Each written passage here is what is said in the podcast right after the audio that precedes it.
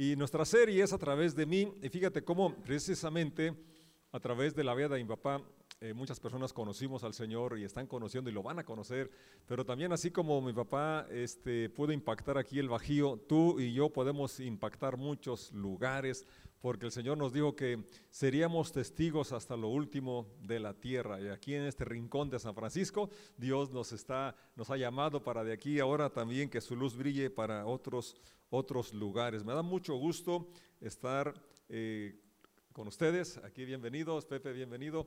Y los que están en línea, bien, eh, un gusto que estén ahí conectados con nosotros. Les mando un abrazo y muchas bendiciones. El Evangelio de Marcos capítulo 5, versos 18 y 19 nos dice de la siguiente manera. Mientras Jesús entraba en la barca, el hombre que había estado poseído por los demonios le suplicaba que le permitiera acompañarlo. Pero Jesús le dijo, no, ve a tu casa y a tu familia y diles todo lo que el Señor ha hecho por, por ti y lo misericordioso que ha sido contigo. damos gracias, Señor, por esta lectura de tu palabra. Gracias porque tú sigues liberándonos y tú sigues dándonos esa bendición de darte a conocer a otros. Permítenos podamos contar todo lo que haces en nuestras vidas. Yo pido tu bendición por cada persona que esté conectada, esté hoy escuchando este mensaje y que traiga bendición para sus vidas. Lo pedimos en el nombre de Jesús. Amén. Mi papá iba a trabajar a Estados Unidos en cada temporada de la lechuga, del apio, de la manzana, según, y estaba en el 71, por allá en Salinas, California, cuando uno de sus compañeros de trabajo iba a la reunión, a la iglesia apostólica allá en Salinas, y él, se le pega, dice, ¿a dónde vas? Y ya le dice a la iglesia, ¿me, invitas? Claro que sí, era el, hermano Miguel Villarreal. Y entonces eh, él ve lo que, cómo se desarrolló la, reunión, Dios lo toca porque ya tenía él un tiempo leyendo la Biblia y se había dado cuenta de cómo él necesitaba de un Salvador, necesitaba alguien que le ayudara a vencer el vicio del alcoholismo y otros más que estaban arruinando su vida y su familia. Y él, el, hermano Nicolás después nos, nos contaba que el día que se despidió, a la semana siguiente de que se bautiza, él les dice, yo llevo un tesoro en, mi corazón, un gozo, una alegría, más que ni si llevaran las bolsas llenas de dólares, porque él iba a traer dólares. Y entonces eh, se sintió como, como esta persona a la cual el Señor regresa a su casa a que contara lo que había experimentado. Y así fue mi papá. Mi papá este, no tenía mucho conocimiento, pero tenía una experiencia, una vivencia que fue lo que transformó su vida y que fue precisamente lo que me llevó a mí a querer también lo que él tenía, ver ese cambio en su conducta, en su carácter, eh, de ser agresivo, de ser maldiciente, de ser borracho, ahora una vida, una, persona totalmente cambiada. Entonces eso es atractivo, eso es lo que tú y yo tenemos es, lo, es, es lo que Dios espera que lo compartamos con personas que necesitan tener eh, una voz de esperanza. Y el verso, Lucas, este mismo incidente lo dice de esta manera, Lucas 8, el verso 38 y 39. El hombre que había sido liberado de los demonios le suplicaba que le permitiera acompañarlo, pero Jesús lo envió a su casa diciéndole, no, regresa a tu familia y diles todo lo que Dios ha hecho por ti. Entonces el hombre fue por toda la ciudad proclamando las grandes cosas que Jesús había hecho por él.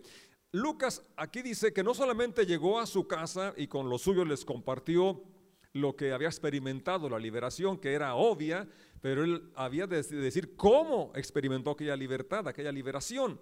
Y es a lo que somos llamados tú y yo. Pedro dice que estemos preparados para responder con mansedumbre y reverencia a aquel que te demande, que te pregunte de la esperanza que hay en ti.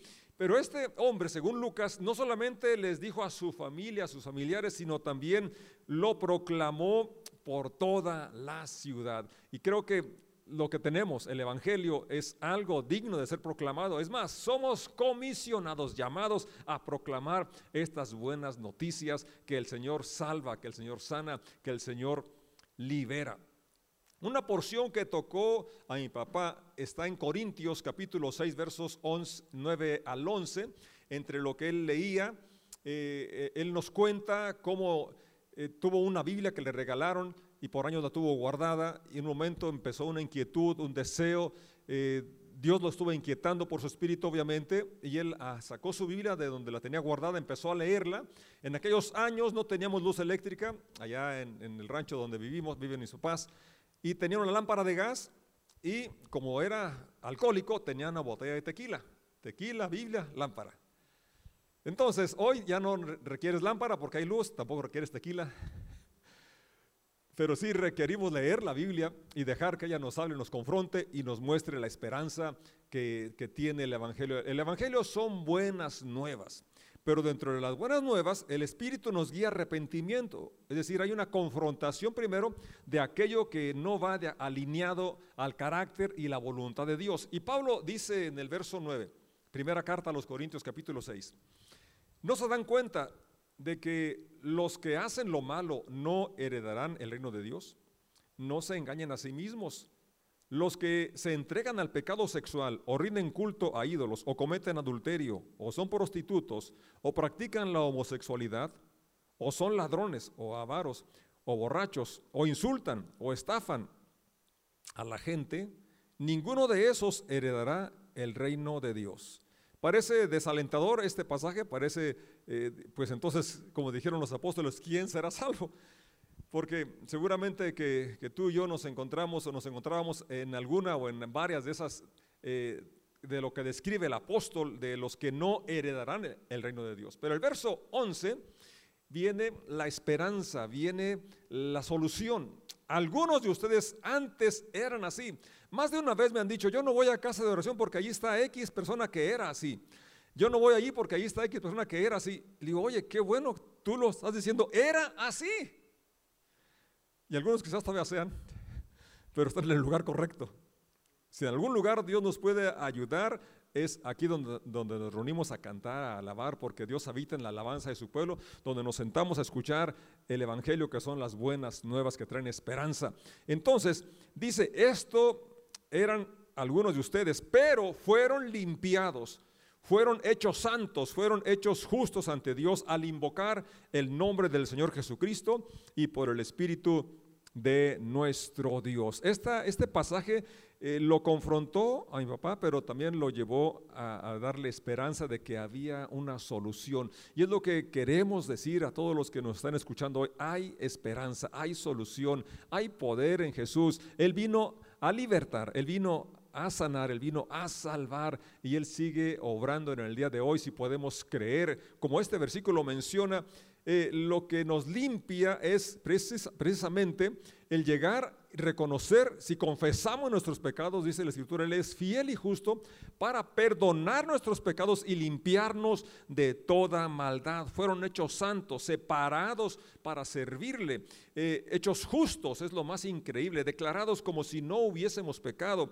Cuando pusimos nuestra fe, nuestra confianza en Jesús como nuestro Señor, como nuestro Salvador, entonces Él quita esa carga de culpabilidad, de condenación, nos da su paz, nos da su Espíritu Santo y por eso dice Pablo, de modo que si alguno está en Cristo, nueva criatura es, las cosas viejas pasaron aquí, todas son hechas nuevas. Al invocar el nombre del Señor Jesucristo y por el Espíritu de nuestro Dios. Entonces, ¿con cuánta razón mi papá que experimenta esa liberación quiere venir y contar a, su familia? Y eso fue lo que a mí me impactó, ver el cambio eh, en su persona, y por eso al año siguiente que viene el hermano Nicolás con otros hermanos a, visitarnos acá y me pregunta que si yo quiero también entregar mi vida y bautizarme en el nombre de Jesús, Claro que sí, yo quiero eso que mi papá tiene, porque eso realmente yo veo el cambio, yo veo la paz, yo veo la bendición que, que hay en su vida. Y gracias a Dios por tantas personas que estuvieron orando por nosotros, entre ellos el hermano Manuel Ramírez, que ahí está ahorita eh, Merced Flor Ramírez conectada. Dios la bendiga a la familia Ramírez, la familia Soto y la familia Valverde, que fueron personas que influyeron mucho en mi papá y en mi persona y son parte también de la extensión del Evangelio en esta, en esta zona, en esta región de, de Guanajuato. Hay una porción en el segundo libro de Reyes, capítulo 5, del verso 1 en delante, que nos habla de la siguiente manera. El rey Aram sentía una gran admiración por Naamán, el comandante del ejército, porque el Señor le había dado importantes victorias a Aram por medio de él. Pero a pesar de ser un poderoso guerrero, valeroso en extremo, dice la otra versión, Naamán padecía lepra, pero era un hombre muy valeroso, era un hombre de mucho éxito, pero tenía lepra. Y esto nos lleva a una reflexión. Pudiéramos tener ciertos eh, avances, quizás en, lo económico, eh, ganes muy bien, tengas un negocio próspero, adquisición de bienes y éxito en tu profesión, pero si tu relación con tu cónyuge, con tus hijos está mal, o, lograste el éxito a expensas de la relación matrimonial o familiar, entonces hay un pero, como en este caso, la lepra que estaba consumiendo a Naaman. De nada le servía que fuera tan, tan valiente, tan victorioso, si tenía esa enfermedad tan fea como la lepra. De igual manera, hay, situaciones, como dije, que pudieras tener éxito aparente, porque yo creo que si una persona tiene eh, prosperidad económica o de otra índole, pero a expensas de su familia, realmente eso no lo considero yo como éxito. Pero se pueden tener ambas cosas cuando permitimos que Dios limpie nuestro corazón y, podamos tener objetivos claros y sanos, una, relación correcta con Dios, que es lo que nos lleva a tener una relación correcta, armoniosa en nuestra familia también. Ahora, aquí lo interesante es esto, que Dios utilizó a una muchacha para hablarle de llevarle esperanza a este hombre que tenía lepra y esto es muy importante porque a veces minimizamos lo que tenemos o creemos que, que nuestra vida no puede ser un gran, impacto, un gran impacto como ciertas personas. Y creo que esa es una, es a veces una excusa para no usar lo que tenemos, porque lo minimizas. Yo te invito a que no lo minimices, como ya miramos hace ocho días, un, un Poquitos pescados, poquito pan puede ser usado para alimentar a multitudes y Dios puede usar tu vida, tu testimonio, lo que tú has recibido, si lo compartes, para traer bendición a muchas personas. Esta muchacha nos da algunas lecciones. Dice el verso 2, en ese tiempo los sacadores arameos habían invadido la tierra de Israel y entre sus cautivos se encontraba una muchacha. Ni siquiera menciona el nombre de esta muchacha. Y es que lo que importa es que se conozca el nombre de Jesucristo, no tanto mi nombre ni el tuyo. Y aquí esta muchacha, estando cautiva, fíjate lo que dice. Cierto día la muchacha le dijo a su señora, si mi amo tan solo fuera a ver al profeta de Samaria, él lo sanaría de su lepra. Ese fue su sermón, eso, eso fue lo que eh, tuvo que decir y eso es lo que origina la fe, la esperanza en Naamán. Es interesante, como ya noté, que tú notes esto también, que ella estaba cautiva, que Naamán era eh, no solamente el que había, la había tomado cautiva a ella, sino que había lastimado a muchas personas de su familia y de, su nación. Sin embargo, esto no, no, fue un obstáculo para que, eh, no se llenó de amargura, ni dijo, pues ojalá que se ponga leprosa también mi, la, señora, su esposa y, todos los demás se contagien de lepra. No, al contrario, ella no permitió que la amargura le privara compartir y dar de gracia lo que de gracia había recibido, es decir, la comunión, el conocer que había un profeta que representaba al Dios de Israel en Samaria. Entonces Naamán le contó al rey lo que había dicho la joven israelita, ve a visitar al profeta, dijo el rey Aram, te daré carta de presentación para que lleves al rey de Israel. Ya conocemos, te puede leer la historia, el rey Aram le da una carta que le dirige al rey de Israel y le ordena, tácitamente le ordena prácticamente que, lo sane, te envío a mi siervo Naamán para que cuando llegue lo sanes.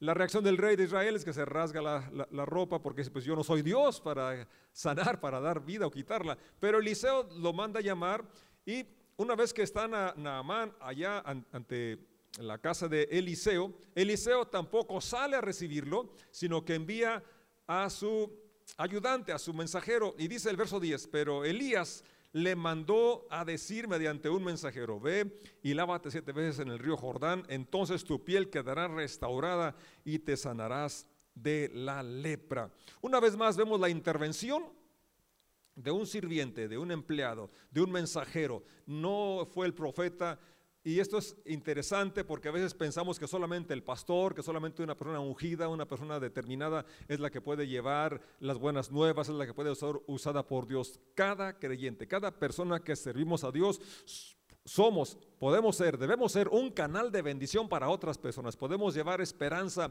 podemos llevar sanidad, podemos llevar salvación porque representamos al sanador, al salvador, porque lo conocemos.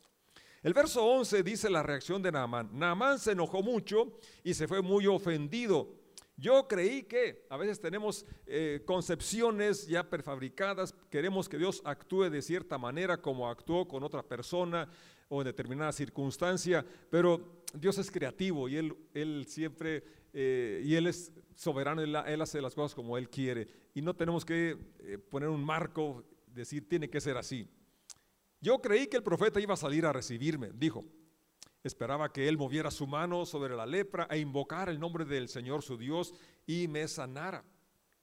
¿Acaso los ríos de Damasco, el Habana y el Farfar, no son mejores que cualquier río de Israel?